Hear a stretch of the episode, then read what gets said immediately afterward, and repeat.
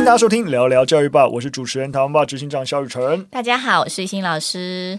雨辰，你最近社群有什么 就是疯狂大家在讨论的事情？大家听到这个已经是隔一个礼拜，但我想这个这个延烧大概都是还是一直烧起来。对，因为其实从呃我的脸书啊，或是我周遭其实蛮多心理师朋友的，他们最近就是一直在。骂 骂那个李克太太，大家应该都有关注到这件事情。就是、我不确定是不是所有人都有关注啦，对对对，但就是李克太太有一个募资案。对，其实说实在啦，这就是我们第一则新闻要聊的东西。好，我们就直接进入今天这个主题。对对对，我觉得就我先等于让完全不知道这件事情的人稍微知道一下，然后我们来聊一下这件事情。那我们第一则新闻就是聊理科泰达最近在线上卖他的所谓的智商笔记啊，惹出了蛮大的一个争议啦。这是什么样的智商笔记呢？那他过去啊，因为有一些。啊，心理困扰，我不知道这样讲是不是合适啊？反正就是，所以他有去接受心理咨商，然后他就把他过往的一些经验啊，或是也查了一些理论啊，然后想要制作成一个大概二点五小时的课程，然后去贩售。那在好好的平台上，截至大概十二日，十二月十二号下午为止，有两千多名学员去购买这个课程，因为单堂课其实蛮贵啊，两千多块，累计金额也差不多来到五百万哈。所以很多人就觉得哇哦，原来你可以靠曾经接受过咨商，然后就可以啊开课，所以就引起很多争议，因为叫课程嘛，而且里面又号称说什么陪你从自我觉察到自我疗愈，所以很多人就质疑啊，那这样子的宣称广告词汇。提及到了疗效，这样就会涉及到医疗行为了。课程推出了，自然就很多人就是刚才啊，一心也讲了很多心理师啊，就跳出来认为说，其实心理智商是要由专业人员来执行的。那目前也只能够面对面或是线上视讯。那其实就是你不能够直接透过课程的方式就能够说做到智商啊。所以有智商心理师指出啊，在这样子一个智商是医疗行为啊，所以必须要在政府核可的单位受到督导才能执行。而且我们其实。是有心理师法的，心理师法很明确的限制能使用“咨商”二字的领域跟场所，所以他认为啊，就是啊，理科太太其实是游走在法律的灰色地带，尤其又牵涉到盈利行为，所以要。谨慎看待。那我想跟雨辰聊聊，就是我不知道你有没有智商的经验。我没有哎、欸。好，那我蛮想要分享我的智商经验，但我没有要贩卖课程，就是单纯的分享。就是我觉得智商在跟心理师面对面的时候，其实我觉得那是一种探索自己内在的一个过程，所以你很难。去定义说，我这个一小时或是五十分钟里面，我要获得什么，但很难。然后有时候说出口，其实就是一种治疗，所以你的觉察不一定要用口语来说出来。所以，因为刚刚有提到说，他是从自我觉察到自我疗愈，而且。我记得那个课程后面好像还有一个自评量表，嗯，某一些概念，好像就是你要定义到你这几个小时是有一些意义回馈的，但我自己认为并没有这样子立刻的效果，嗯，对，然后甚至可能不一定有行动，而且其实智商就是它其实蛮多学派的，所以其实你在智商的时候，其实蛮看重你跟那个。心理师合不合？嗯，然后有时候那种当下的他的一个举动，或是我的一个举动，他有没有办法接住，或是有没有办法给你一些回馈？嗯、对我，我我分享我的智商经验啊，就是我觉得那个是一个非常专业而且很 for 个人的一个状态。嗯，对，所以当我看到这个笔记的时候，我其实不会想要去买，因为我觉得他好像只是在看一个故事。嗯，呃，可能是理科太太她在这个一百个小时的智商。经验过程里面，他学到了什么？他的经验是很 personal 的。其实，至于你如果需要去咨商，其实不，我我的 SOP 是不会。没有参考标准。嗯，对，那他可能就是很像在看故事。嗯、对我来说，如果是我想要看这个课程，我可能就是很想要了解理科太太的这个。故事经验故事，所以你可以说，你不要说卖课程，你卖故事。对，我觉得是卖故事、欸，哎，卖分享就。对对对，没错。再来就是，其实刚刚新闻有提到说，它是一个在一个比较舒适隐秘的环境中，是有专业的心理人员来引导对话，它解决我们个案就是个人的内在跟人际关系，或甚至到现在有一些生涯规划的课题。嗯，对，所以它比较是会在学校。或是咨商所，那现在因为呃疫情的关系，其实现在有线上预约的状态，但也都是非常个人一对一的。嗯，对。其实如果你有去过咨商，你也会知道说，其实你在去咨商所前，其实会透过一些媒合，嗯，就是他会先评估你的一些议题，比如说你是啊婆媳关系，你是人际关系，你是亲子关系，嗯、他会帮你找适合的智商心理师。那初步访谈之后，才会进入正式的智商阶段，这样子。了解。所以其实大家都知道，既然都已经知道有一个心理师法，就知道它其实是有一个啊受到法律规范比较严谨的一个流程啦。所以这也是为什么当他以咨商为名擦边球在麦克，会引起这么大的一个争议。好，所以像我刚才说了，如果今天我们像刚才呃一心讲，如果只是只是纯经验分享，那甚至不收费，我相信这个问题不大。像之前阿迪有分享他的忧郁症啊的后来整个过程啊跟经验，其实大家也会觉得，哎，其实啊、像他这样子有声量的网红，愿意说出这样的经验，鼓励大家其实更重视心理健康，这样是很好的事情。但是当你变成收费，而且又变成课程的时候，就好像是说你分享某种专业，然后让大家习得一个怎样的一个能力，那就会引起一些问题。那当然就涉及到，我觉得第一个，到底什么是课程？嗯哼，我相信如果今天不是课程，今天讲一个分享会，或是说一个分享型的讲座，跟课程，我想大家的那个认知跟就是说，你说会不会有到这么大的争议？也许就不会。但如果是收费型的分享讲座，大家就真的又能接受吗？这可能又是另外一个问题，就是大家对于这个名词啊，课程这个名词的定义。那通常如果这个定义底下又衍生另外一个问题，就是什么是专业？大家会觉得就是说，诶，因为你有专业，才可以开课去教授别人一个特定的一个学问啊，等等，而不是只是纯粹的分享嘛，对不对？分享可能就是像刚才讲，就只是讲座等等。那专业又是一个问题了，怎么样的状况可以构成专业？我们也会发现啊，其实有一些专业可以是。很市场说了算的，例如说你会不会煮菜，你只要很会煮菜，然后有厨师，呃，有有餐厅也愿意请你，其实你不一定要厨师的丙级、什么甲级的执照，反正你做的东西是很厉害的，那大家买单就可以。其实有些是这样，其实你说教学也是啦，虽然说，例如说你在学校教书要有教师证，但是例如说你去补习班教学，一定需要有补习班证照啊，没有这种东西嘛，对不对？所以只要大家在有一些。有些专业上面，大家认定你在市场上能够做出成绩，你直接执行这个专业行为是没有问题的。但有一些，我们可以知道是不行，是国家公权力会介入了。通常就是涉及到医疗或是金融，你知道大家可以想象，像是有有尤其有生命风险，那国家管制一定就比较严格。所以像刚才讲的心理师法，心理师法里面是有很明确规定的，如果你没有取得临床心理师啊或智商心理师的资格，而执行相关的咨商行为的话。是会直接被判处刑期的，就是所以他是不涉及说你有没有收钱哦，你即使没收钱帮别人咨商，依然是有问题的。这样我想到之前，我不确定大家知不知道有一个在网络上，就是脸书上有一个 ADL 的注册组长，他是台中某一个私校的。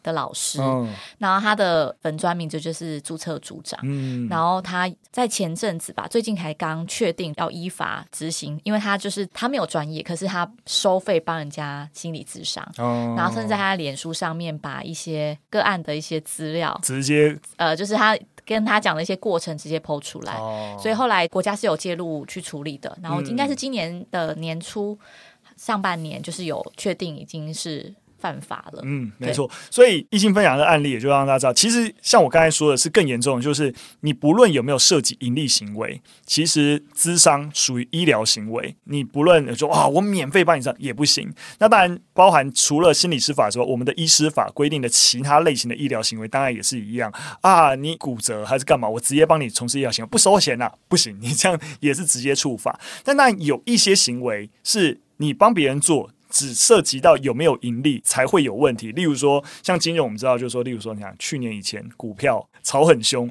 所以如果你报名牌会不会犯法？你帮别人报名牌，呃，如果你有牌照，然后你说哪哪间个哪一只个股可以买，那通常不会有问题，因为你有牌照。但如果你没有牌照，你报个股。如果你是收钱啊，如果你买跟着我买这个股票，我可以拿到钱，我收会费啊，或者等等，然后保证你可以赚钱，这样就违法了。但是那个前提是建立在你有盈利的情形底下。如果是公开分享啊，我觉得这只股票会涨哦，大家可以去买，但我不收钱，我就只是纯粹分享，这样就没有问题。所以发现其实国家的规范还是有一些层次的差别。医疗行为涉及到人的安全性的问题，所以是不论你有没有收费都是不行的。但有些行为是。你做没问题，你只要不收费都没问题。一旦收费的是完全不行的，就是像刚刚讲跟财务有关，不止财务，法律本身也是。你会发现律师也是一个针对法律的专业的资格。通常啊，如果你一般提供法律服务是不会是没有关系的，就是提供法律建议啊等等。但是如果涉及到诉讼，就会跟权益有关了。你没有律师执照去帮别人收费处理诉讼，就是不行的。所以啊，其实我是蛮担心哈号平台的问题，很有可能会大过理科太太。因为我后来看理科太太，其实他有发一些声明，他的意思是说，其实他从来没有想要涉及就是帮别人咨商，对对对，他其实想要透过就是经验分享，然后启发大众勇于展开自我认识跟探索的第一步，所以他没有涉及所谓的智商跟心理治疗。没错，所以如果他就很明确告诉他，我就是做经验分享，只是我觉得这个经验分享我要收钱，其实就是愿者上钩啦。所以我觉得说，理科太太，你真要讲的话，他只要讲很明确，然后呃，消费者也买单，其实问题不大。对，但是在内容部分，其实我很多心理师朋友有一些担心，就是说，因为他说他想要经验分享，然后鼓励大家去咨商，嗯、可是其实心理咨商的精神，它是奠基在尊重个案的一个独特性上，并并不是追求说一种可以套用在不同个案的框架，也就是说。单一经验并不适用于所有人身上。你强硬的把你自己的经验想说，我分享出去，大家就觉得哎，这样经验很好。但其实对某些人来讲，它其实某种程度是一种伤害。没错，就是他他不能，也不是说他不能，他可以分享，但是因为涉及收费，就会让人家觉得说，哎。那是不是你觉得你我是不是可以学到什么东西？对，没错，尤其用课程来做包装。所以我，我我刚才说他没有问题，不是说真的没有问题啊，他还是很明确的。这个因为有医疗边缘，虽然还就是真的是踩在一个灰色地带，但是他如果讲得很明白，甚至他也做到刚刚一心讲的，他在讲得更明白说，这真的是我的个案，没有办法让大家复制。他讲得超级无敌明确，那他还是愿意买单。那其实你就有点再难再多说什么。所以我的意思是说啊、当然。还是要看他这个课到时候是不是真的涉及到一些问题啊？但他的确现在就在募资阶段嘛，也还没有真的只有一些课的大纲啊之类，我们也很难猜测什么。但是为什么我说平台其实会比较？他其实目前说的在目前好好平台的公关风险就已经出来了。李哥他也有发一篇文，然后当然叫说明电电嘛，当然被骂了。好，他们自己也发了一篇声明，然后告诉就是在跟大家讲说为什么他们觉得这个课可以卖，但是其实也。不是真的能够回应大家的质疑，所以下面还是一片骂声。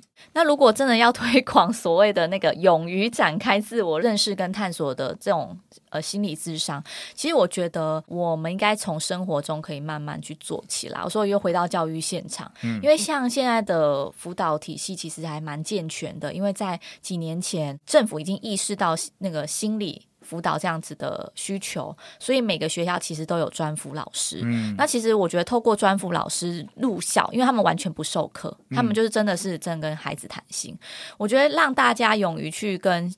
别人谈谈不一定涉及到心理智商这件事情。其实我觉得在学校端，从导师关心开始，转介给专辅老师，甚至我们学校都每个学校都有驻点心理师。嗯、我我自己观察是，大家愿意来辅导处，或是愿意去说出自己的一些呃难题，这一件事情。其实就足以表示，我觉得整个台湾社会对于智商这件事情其实并不害怕。嗯，当然我，我我相信还是有一些比较呃，我们这一辈或年纪稍长的人，他们对于智商是害怕的，因为哎，坦诚的去面对自己的伤害，你在咨对，而且那个是很血淋淋、很赤裸的东西。嗯、那我自己也很质疑说，哇，这些东西可以拿出来卖？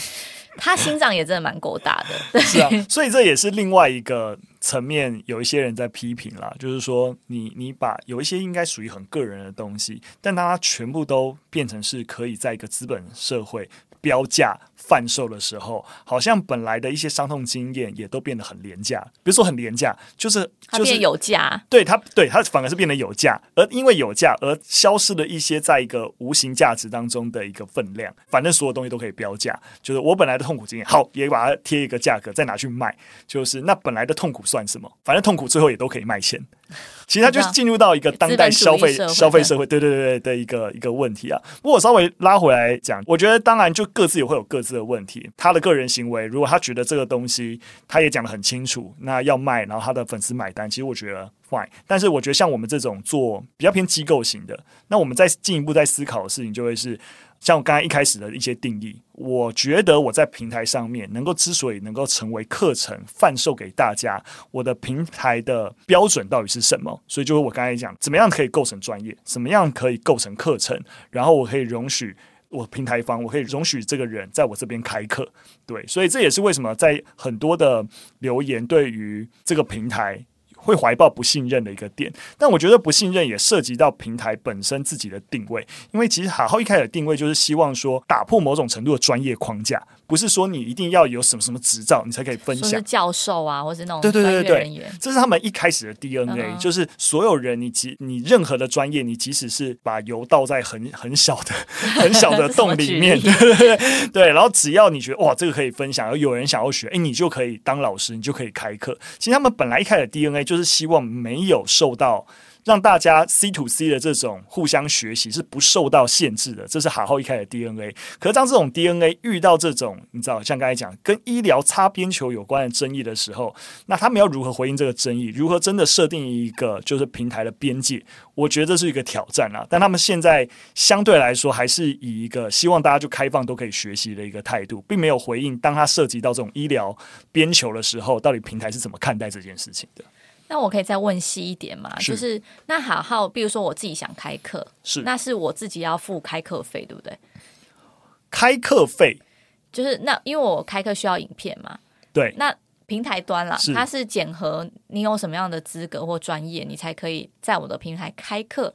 还是比如说我想开课，那你要帮助我，或是我自己要花钱去做那个影片？我不那么确定。对啊，因为当然台湾爸在上面也有一堂课啦，但因为毕竟我们开课相对来说有点邀请制啊，就别人他们邀请我们来开课了，我们觉得诶评估 OK，我们就把我们做知识转译的一个就是分享，那已经是三四五年前的事情了。那只是那个课一直还在平台上。那当然他们就个人开课也是可以提出申请，但我老说我不确定他的审查的。标准跟流程是什么？最后的对，但他们在签的合约有分几种，有一种是那个课你就完全自己录制、自己完成，然后自己上架贩售，那、嗯、平台就抽一个平台的就维护抽成。那也有一种形式是课程是由啊、呃，就是好好来帮你录制。对，所以那抽成的比例就不太一样。对对对对对，所以其实有蛮多机制的，但核心的问题当然都还是那那个审查标准是什么？对，是完全没有审查标准，只要你觉得 OK 啊，就可以上。就是现在点就是他们的 DNA 是标榜，就什么都可以。对，只要有人愿意，然后学，然后都可以分享。但很明显，一定还是有底线嘛，总不可能有人在上面说要教你制作毒品。然后你也可以让这个课上去嘛，所以一定有标准。那当类似遇到这种争议的时候，你应该要说明你的标准。医疗的确擦边球，可是为什么我们还是放行的这堂课？因为如何如何？那哪一样行为又不行？所以我们未来即使放行这个课，可我们一定会用这个标准去确保它不会触及什么什么。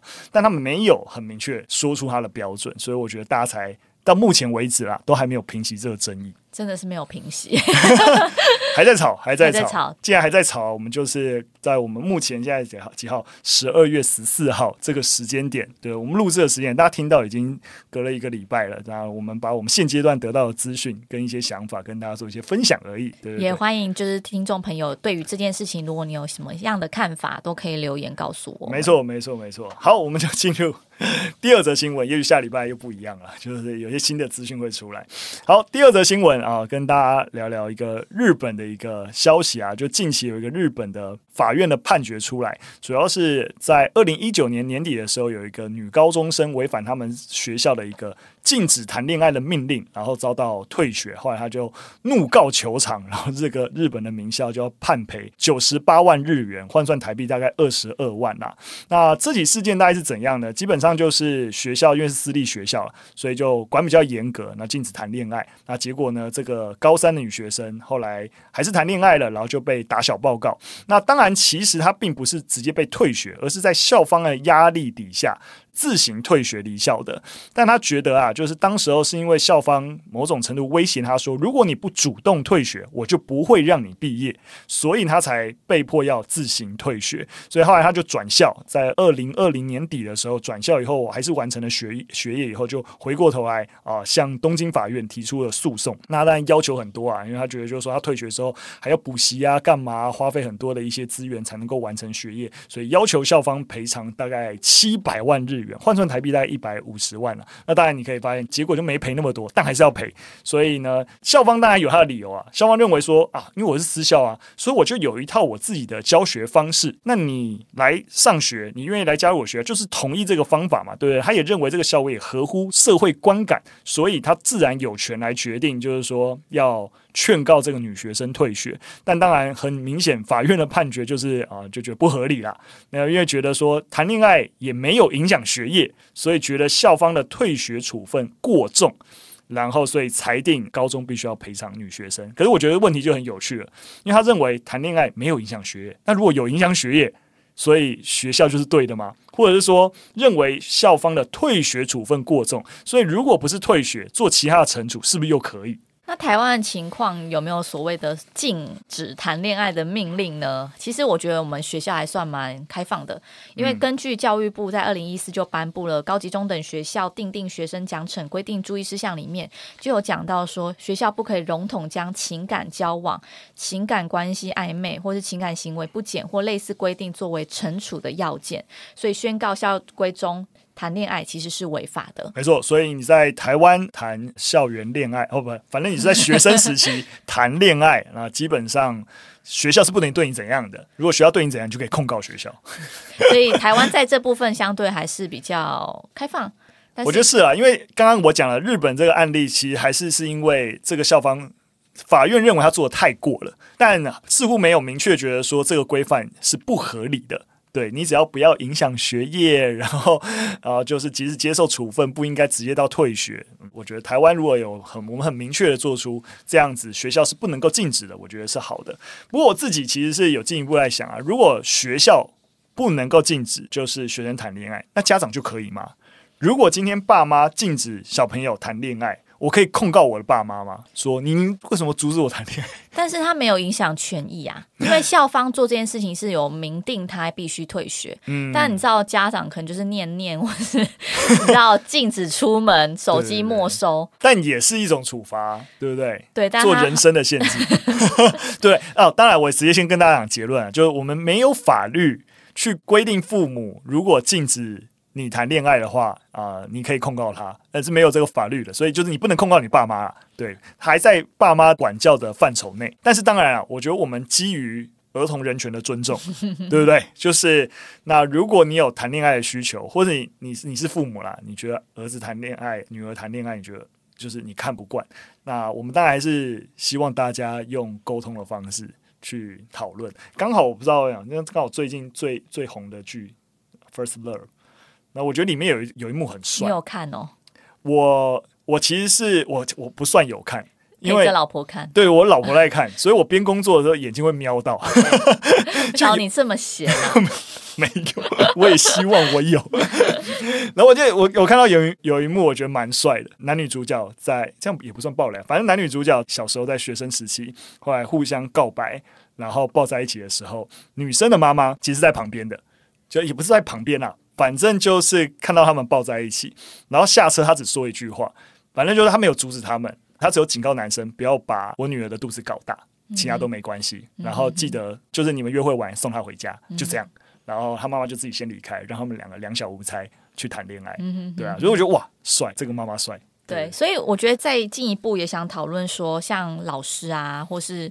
父母们到底要如何看待学生谈恋爱？对啊，因为像我之前当班导，蛮长时候知道班上有班队，嗯，对，然后其实都是透过家长来告诉我，嗯，对，然后那时候我那家长的态度就是，他为什么要告诉你？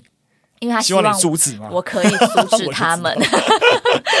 对对，然后刚开始我是假装不知道，但后来也是可能 可能透过跟学生聊天，然后大概问一下他们平常会去哪里，嗯，然后简单基本的一些身体界限跟他们讲完之后，其实我也没有管太多，嗯，对，因为我觉得这是一个非常正常的人际交往跟互动。啊、我真的也蛮想问，这些家长其实年纪也不大，顶多四十多岁，难道他们学生时期没有啊？四十多岁的学生时期就是不能谈恋爱啊，好像真的是不行。对啊，所以因为我刚才我我觉得应该是大家父母会比较担心说，哦，接下来就是比如说我们想到的肚子会搞大，或是会影响学业。嗯，对他们可能在觉得学生阶段就是要先以学业为主，然后再来人际互动部分可以视为次要。嗯、对，但我觉得这就是点了，就是说你会禁止，因为有你后面的担心，但你应该跟孩子沟通的是这个担心如何被避免。就是如何避免你不想要的后果，因为你这个不想要后果也是为了孩子好。